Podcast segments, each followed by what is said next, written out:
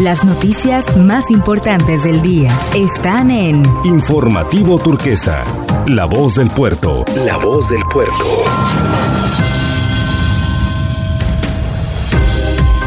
Es la hora de la información a través del resumen informativo Turquesa. La secretaria de Infraestructura, Desarrollo Urbano y Movilidad Seidón del Gobierno del Estado de Colima, Marisol Neri León, recorrió este martes los municipios de Manzanillo, Tecomán, para supervisar las instalaciones del Centro de Atención Múltiple Helen Keller, las primarias Ramón Olvera Cruz y Jesús Silverio Cavazo Ceballos y la secundaria Dr. María José Molina Hernández, acompañada por el director general de Obra Pública de la Seidún, Miguel Cruz Andrade, y la directora regional de Programas para el Bienestar del Gobierno de México, Ana Karen Hernández Aceves, también el director del Instituto Colimense de Infraestructura Física Educativa, Rembrandt Pisano Larios. La titular de la Seidún y demás servidoras y servidores públicos se reunieron con madres y padres de familia, personal docente y directivo, con quienes dialogaron y escucharon las necesidades que se tienen para un mejor funcionamiento de estos planteles educativos. Neri León destacó la coordinación y el trabajo en equipo con el INCOFEIT para resolver y determinar las mejoras que se efectuarán en los diversos planteles de la entidad. La Secretaría de Salud del Gobierno del Estado de Colima informó que 8 de los 10 indicadores epidemiológicos de COVID-19 se elevaron durante la última semana, ya que los casos de esta enfermedad siguen de manera constante y elevada en todos los municipios de la entidad. La funcionaria estatal dijo que la relajación de medidas y mayor movilidad de la población contribuyen al alza de casos, por lo que nuevamente hizo un llamado urgente aplicar las medidas de mitigación aprendidas y no perder de vista las herramientas para identificar los ambientes de riesgo.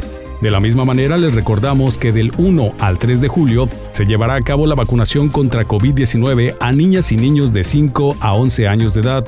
El módulo para vacunación en Manzanillo se ubicará en la unidad deportiva Jaime Tubo Gómez.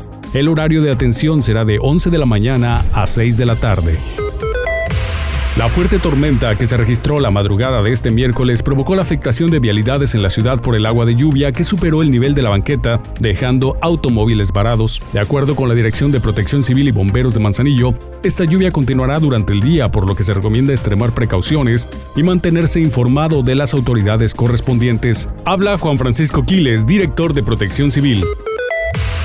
El día de hoy por la mañana, aproximadamente 5 de la mañana, se tuvo una precipitación, la cual vino a dejar encharcamientos en varios puntos de la ciudad, varias intersecciones de lo que es la avenida de la Zamoa, también en algunas partes cerca del, del bulevar, donde se, se vieron algunas afectaciones a vehículos que iban cruzando, no considerando que pues, los vehículos no estaban aptos para cruzar ante ese nivel de, de inundación de encharcamiento. Eh, los niveles de los arroyos se mantuvieron en niveles óptimos, no presentaron alguna complicación y solamente solicitamos a las personas pues tengan la precaución de, de no intentar cruzar los cauces de los arroyos.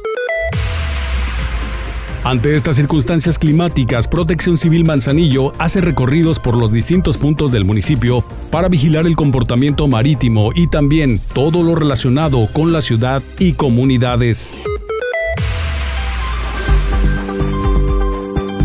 Este es el reporte del clima para el día de hoy, emitido por el Sistema Meteorológico Nacional. Para el puerto de Manzanillo tendremos cielo parcialmente cubierto, temperatura actual 28 grados, temperatura máxima 30 y sensación térmica 31, vientos del norte de 5 a 11 kilómetros por hora, una puesta de sol a las 8 de la noche con 39 minutos, sin probabilidad de lluvia para el puerto de Manzanillo. Y hasta aquí el resumen de Informativo Turquesa. Soy Carlos Cepeda Aguilar y los invito para que sigan pendientes de las noticias más relevantes en Informativo Turquesa. Las noticias más importantes del día están en Informativo Turquesa, la voz del puerto. La voz del puerto.